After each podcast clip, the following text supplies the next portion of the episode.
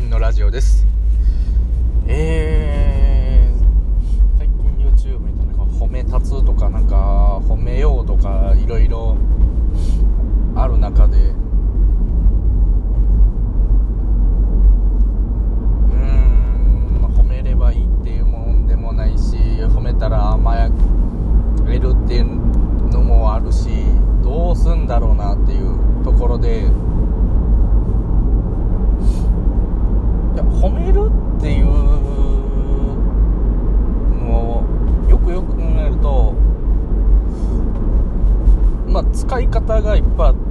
まあ意図的に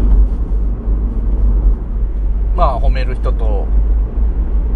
あ単純におすげえなっていうので褒めるっていうのがあると思うんですけどわすげえなっていうのは褒めるんじゃなくて、えー、感動してるような感じかなと。言葉がちょっと違うんじゃないのかなと。か褒めるのはあなんか伸ばそうと褒めると伸びる。これ完全に伸びないと褒めませんという裏返せばできない人はもうダメですみたいな。だなっていう。できてない時とかできてる時に褒めるとぐんぐん伸びるんですけどできてない時にあのー、できてるところを褒めてもそこに目がいか行きにくいんじゃないかなっていう。でかできてる時はあの、できてるところに、あの、目がいってるもんで、まあ、そこを褒めるとそれは伸びるんで。でそういう時こそあんまりできてないけどちょこっとできたところを褒めるっていうのがその多岐にわたってあのぐんぐん伸びるんじゃないのかなってそういう使い方の方がいいなと思うんですよね。ただただ褒めればいいとかそういう意図的なところで褒めようとするともう裏を返せばできないと褒めれないというドツボにはまるっていう。ていうか人間がドツボはまった時に褒められても腹が立つような気がするんでいやいや待てよとできてませんけどみたいな。だから褒め方が難しいとかじゃなくて褒めればいいっていうより褒めて伸ばそうとするその考えがもうおこがましい。間違ってる。と思うんですよっていうより単純におもうすげえなとかもうそういう感覚であのーまあ、褒めるっていう言葉が違うな。まあなんか言葉覚え使えないですけど。そういうのをしてあげた方が伸びるんじゃないかなって。その伸びるってのは褒めることで褒めるっていう言葉があってるのかどうか知らないですけど、まあ、伝えることであ俺これできてるんだっていう、えー、認知をしてで、もう一回やって、ほら、またできたね、と、また言われると、あ、本当だなってなった時に、あのー、自分の気持ちが強化されるんですよね。プラス1、プラス1、プラス1とか。どんどん強くなるもんで、あ、じゃあこうやってみようとか、もっとやってみようって自発的に動いてくると思うんですよ。ということは強化させればいい褒めて伸ばそうとするっていう考え方でやると、あの、とりあえず褒めまくるみたいな。でかい声でみたいな。っていうよりも、強化させるっていう意味で褒めるっていう風に使うと、考えて使うと、結構有効に使えるんじゃないかなと。まこういうところ前より良くなったよねとか。で、これ、また数字伸びてきたよねとかまたっていうプラスプラスプラスに目を向かせるっていうあそうなんだってなってでもう一回やってみってなってもう一回やったらまた数字が伸びたらもう強化されるんであとはほっといてもガンガン伸びていく。でまた伸ばしたいところあのー、例えばそういう知識のところだったらおその辺覚えてきたねってすごいねって。でまあまた案件とかなんかそういう仕事でお前回とこれ一緒のパターンやけどもう分かってきたような気がするけどみたいな。すごいんじゃないみたいな。を伝えるとまたあ俺分かってきたかもってなってまあ調子に乗るっていうかそういう部分では気をつけるってもっとちゃんと、あのー、正確に知識を増やしてことを対処できるようになってくると思うんですよでそうするともう一歩の次の段階はもう一回成功しちゃうともう楽しくなるもんで勝手にもう動き出しますよね。こでちょっと失敗国とか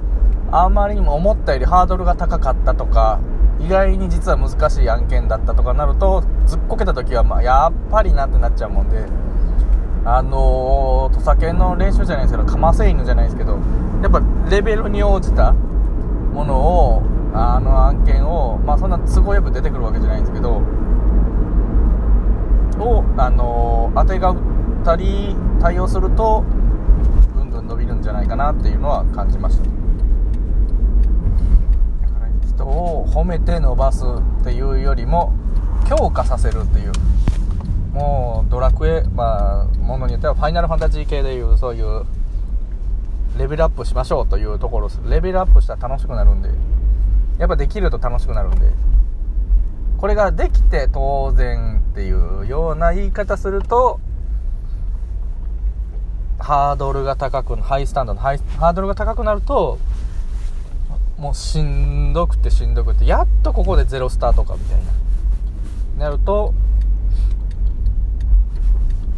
そこからの自発的に行くにはやっとゼロからなんで次123までステップ上がらないと自発的にいかないんでまだその段階であのー、物事を伝えるとしんどいんで伝えるんだったらマイナススタートだったらそこをちょっと1回ゼロスタートとして考えてあこれより前よりできるようになったねっていう一歩ずつハードルを下げるっていうようなイメージですハードルじゃないな、バーを下げるんだ。今まで多分1メーター100、まあ、100センチ、普通はそこは飛んでもらうと困るけど、100センチ飛ば、もうちょっとバーを下げて80センチスタートにして、あ、飛べたねって、じゃあ次85ってねって。そうやって、もう、評価としては下がるんだったら給料も下がるんでしょうけど、まずバーを下げて、スタートさせて、強化して、自発的に動けるようになってから、てかなってしまえばもうあとは標準の100が105110と自分で乗り換えるにはどうしたらいいのかと考えるようになると思うんで、まあ、そういったところでそういうそのバーですね。バーを下げるっていう。バーを下げるけど給料は一緒っていうのはちょっとおかしな話なんで給料も下がるけどバーも下げるっていう。か安い仕事んが正解点かと夜バーを下げるというような。安い仕事だけど大変な仕事なのに給料下がる低い仕事っていうのはまたたくさんあるんで。それは世の中の評価の仕組みとかそういう売り上げの問題とか固定費の問題とかいっぱいあるんで一概には言えないと思うんでまあ難しいところです。まあ話はちょっと脱線すると、ああいう介護の人は給料が安いんだけど、仕事量は半端ないみたいな。そうすると、じゃあ給料を上げると、えー、入居者さんが今まで20万払ってたもの30万もらえますって、そんなんできんのかっていうところだと思うんですよね。営業してると単純に100万のものを月に3件売りました。300万です。で、毎月の給料がもらえます。標準の給料がもらえますっていうところをで言うと今度じゃあ80万円の20万円下がっても大丈夫なのかというと利益が減るんでやっていけないその分どっかの経費を下げないとやっていけないので結局給料とか備品とかを下げざるを得ないっていうドツボにはまる。そうするとやっぱり給料をああいう上げるには入居者さんの費用負担をもう上げるしかないという感じじゃないのかなと。ああいう介護保険を払っているのにそこまで回ってないのかっていうとどうなんだろうな。回っているけれどそれ以上に、えー、管理費えー、コストがたくさんかかってるんじゃないのかなとか、ちょっとふと思いました。ということは、結構そういう意味では、大変だけど給料が低いっていう仕事は、